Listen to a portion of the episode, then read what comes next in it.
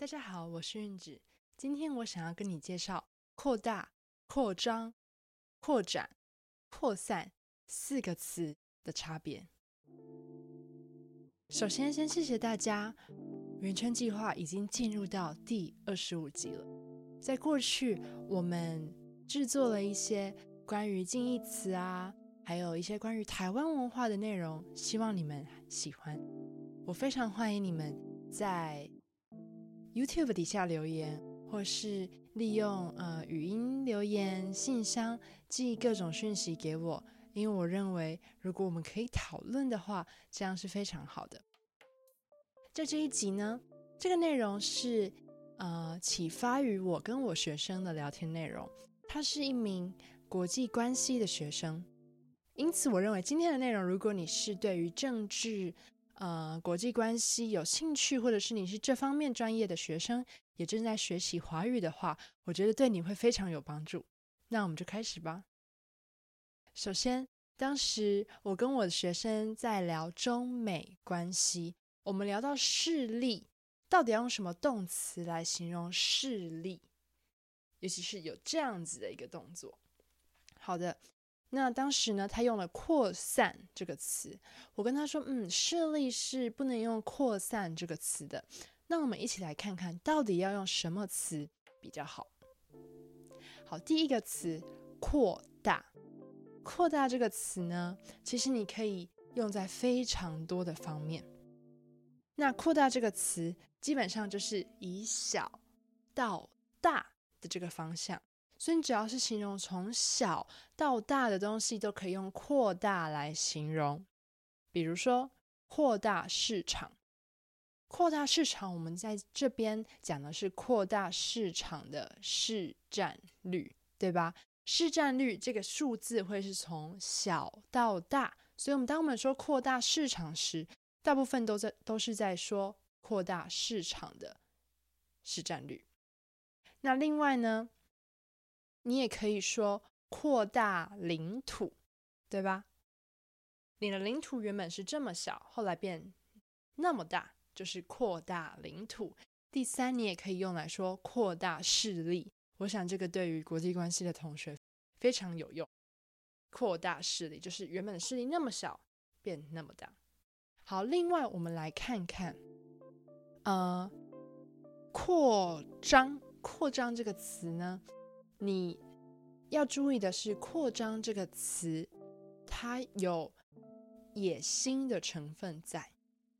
比如说，“扩张市场”，你用了“扩张”这个词，代表这个人、这个公司是有野心的。但不管我们不管它的出发点是好的或是坏的，但是它是有野心的成分。扩张土地，扩张领土。这也是有野心的成分在的，扩张势力。所以用“扩张”这个词的时候呢，要特别的小心。你是用在什么时候，以及前后文，还有它的环境，你都要特别注意。那有没有比较中性的词呢？有的，扩展。你可以选择用“扩展”来说向外的发展。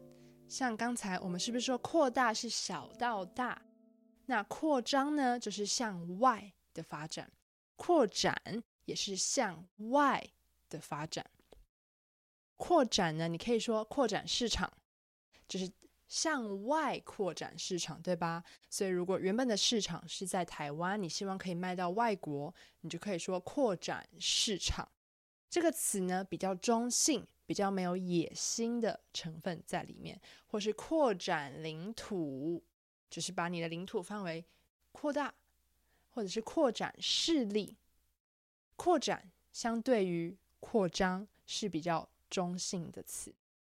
最后一个扩散，最后一个扩散，扩散跟刚才三个词就不一样了。扩散我们另外来看，扩散你可以讲的是一个物理现象。我这边会放一张图，就是你想象你滴了一滴水到一个瓶子里。然后它的颜色从一点慢慢扩散到整瓶水都变成那个颜色，这个就是扩散。那扩散呢，它其实常常会跟病菌来结合，比如说扩散病毒，还有嗯、呃，过去那两年疫情扩散，对吧？还有我想想，扩散你也可以用在扩散谣言、扩散废气，对吧？其实接的似乎都并不是呃太好的词，但是扩散讲的是一个物理现象，它是一个向外的。好，那我们重新来整理一次。